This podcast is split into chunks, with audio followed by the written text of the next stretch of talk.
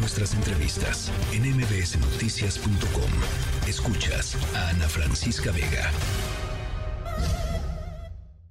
Es muy satisfactorio el poder constatar que en cuatro años se ha creado esta institución, la más importante para garantizar la seguridad pública. Todos sabemos de lo que prevalecía antes de la creación de la Guardia Nacional. Había un completo abandono, una desorganización y carencia de un cuerpo formado, capacitado para garantizar la seguridad pública.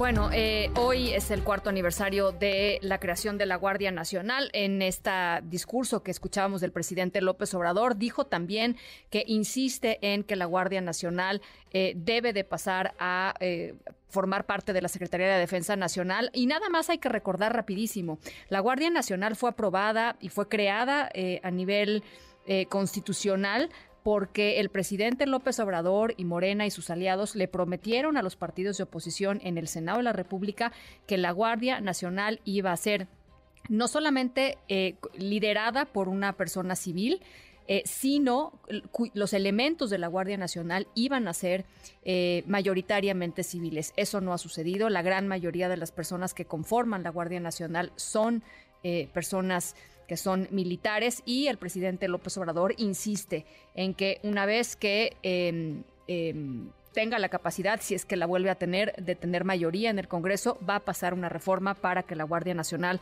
sea transferida a la Secretaría de la Defensa Nacional. Pero más allá de eso, eh, creo que es muy importante hacer un corte de caja y eh, observar desde la sociedad civil organizada, pues cuál es el Em, pues la valoración de los cuatro años de la Guardia Nacional en tareas de seguridad pública. Para ello me acompaña esta tarde Estefanía Vela, directora de Intersecta. Me da siempre eh, mucho gusto platicar contigo, Estefanía. Muchísimas gracias eh, por tenerme. Y a ver, en este corte de caja creo que es muy importante precisamente lo, lo primero que tú señalas, ¿no? Que es difícil evaluar una institución cuya naturaleza sigue en disputa. Eh, esto que dices eh, de cómo en la Constitución se estableció que la Guardia Nacional sería civil, el propósito era que fuera la policía federal, ¿no? que se entrenara bajo una doctrina civil, que tuviera mando civil, que su cuerpo fuera civil, y a cuatro años eso es algo que no se ha logrado. Eh, hace unos un par de meses, desde Intersecta, en el contexto de un caso que se discutió ante la Suprema Corte, justo publicamos un artículo en el que mostrábamos cómo si se analiza, por ejemplo, el presupuesto de egresos de la federación, o sea, cuánto dinero efectivamente se ha gastado en la Guardia Nacional, lo que se puede ver es que el dinero que efectivamente ejerce la Guardia Nacional ha ido bajando desde 2019. Y si se analizan el número de plazas adscritas a la Guardia Nacional, también desde Secretaría de Hacienda, una base de Secretaría de Hacienda y Crédito Público, lo que ha sucedido desde 2019 es que las plazas se han ido disminuyendo. Entonces, eso es importante porque eso que el presidente llama la Guardia Nacional no es la Guardia Nacional. Sí, sí. Es una rama del ejército y creo que eso es muy importante para mí porque habla de, muchas veces hay esta idea, digamos, del ejército incorruptible. Y a mí un ejército que se presta para que se haga una mentira constitucional, pues me parece un poco preocupante. Sí, sí. Ahora, más allá de los números, y de nuevo, Originalmente se planteó que Sedena y Semar, o sea, los soldados, los marinos, podían participar en la Guardia Nacional en lo que la Guardia Nacional se construía. Pero justo lo que estos datos revelan es, bueno, la inversión no está en que la Guardia Nacional sea más fuerte, la inversión no está en que la Guardia Nacional tenga más elementos. Lo que ha habido un aumento, por ejemplo, es en el presupuesto ejercido por la Sedena. Justo en Intersecta encontramos que si comparas 2018, o sea, el último año de Peña Nieto, con 2022, el último año para el cual hay datos de López Obrador, los recursos efectivamente ejercidos por la Sedena se duplicaron. Crecieron, perdón, 50%. ¿no? Qué barbaridad. Es, es una, eh, también otra cosa que hemos encontrado en Intersecta es que desde el inicio del sexenio hasta ahorita, Sedena ha adquirido más de 45 mil plazas. Es la institución de la Administración Pública Federal que más plazas ha adquirido, incluso más que el IMSS y recordemos que pasamos por una pandemia. Qué barbaridad. Entonces, hay, hay un tema ahí, de nuevo, donde hacer este corte, corte de caja pasa por la primera pregunta de, bueno, ¿a quién le estoy haciendo corte de caja? Claro. ¿A quién? ¿A quién? O sea, ¿cómo puedo evaluar si la Guardia Nacional funciona o no si ni siquiera está pasando lo que se supone que debería de pasar con la Guardia Nacional? Y esto no es menor, o sea, ha generado unos problemas, por ejemplo, en relación con la rendición de cuentas. Eh, hace unos años en Intersecta con otras organizaciones hicimos un estudio sobre capacitaciones y mandamos solicitudes de acceso a la Sedena, a la CEMAR, a la Guardia Nacional para saber cómo se estaban capacitando. No te puedo explicar el suplicio que fue mandar solicitudes a la Guardia Nacional porque la Guardia Nacional nos decía es Sedena, Sedena nos decía es la Guardia Nacional. Entonces, algo tan básico como a quién le toca rendir cuentas no queda tan claro en esto que tú señalas de la naturaleza eh, sobre la Guardia Nacional. Y ahora, eso fue un primer tema. Adelante. Y, otra de las cosas que supongo se deriva de esto eh, tiene que ver con, con la creación o no de protocolos diferentes para lidiar con temas de seguridad pública, ¿no? O sea, estamos hablando, digo, Nuevo Laredo, ah, tenemos cuatro o cinco ejemplos muy recientes de Nuevo Laredo y de cómo la, la forma en cómo la Guardia Nacional responde a lo que tendría que ser pues una, una labor de seguridad pública, este claramente no, no responde así, eh, Estefanía.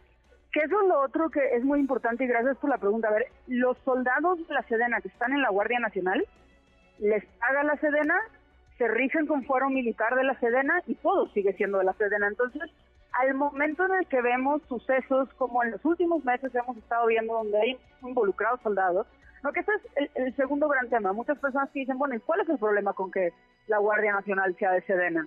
Sedena es una institución muy querida, ¿no? Los soldados, los marinos son muy queridos por el pueblo mexicano. ¿Cuál es el problema? Sí. Y lo que pasa es, como tú bien señalas, ¿no? y esto me parece muy importante decirlo, desde Intersecta hemos encontrado que la Sedena y la CEMAR está llena de personas, como todas las instituciones públicas, que se dedican al servicio público. Lo que hace diferente a las Fuerzas Armadas es que son instituciones con reglas distintas a las de otras instituciones. De entrada tienen fuero, ninguna otra institución tiene un fuero, ¿no? Claro, claro. son instituciones creadas para hacer la guerra, ¿no? ¿Y qué implica hacer la guerra? Pues tener ciertas tácticas, usar cierto equipo, usar ciertas armas, ¿no?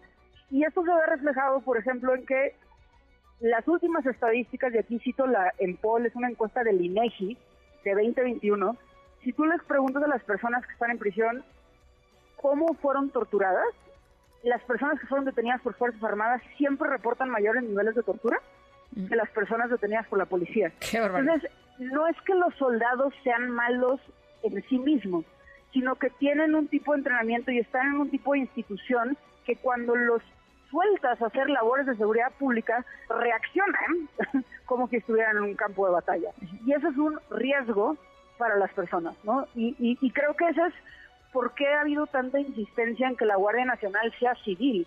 Porque si bien podemos entender que hay ciertos valores asociados a las Fuerzas Armadas que muchas personas pueden creer, no hay un patriotismo, digamos, asociado a las Fuerzas Armadas, hay otra serie de valores que ya se traducen al momento del día a día y del teatro cotidiano en riesgos para los derechos humanos. Claro, claro. Y eso más en la parte de seguridad pública, ya ni nos metamos a todo lo demás que también están adquiriéndonos y cómo son instituciones que no siguen las mismas reglas de rendición de cuentas que el resto, por ejemplo. Pero creo que es lo que yo te diría y por qué también importa tanto seguir hablando de la naturaleza de la Guardia Nacional.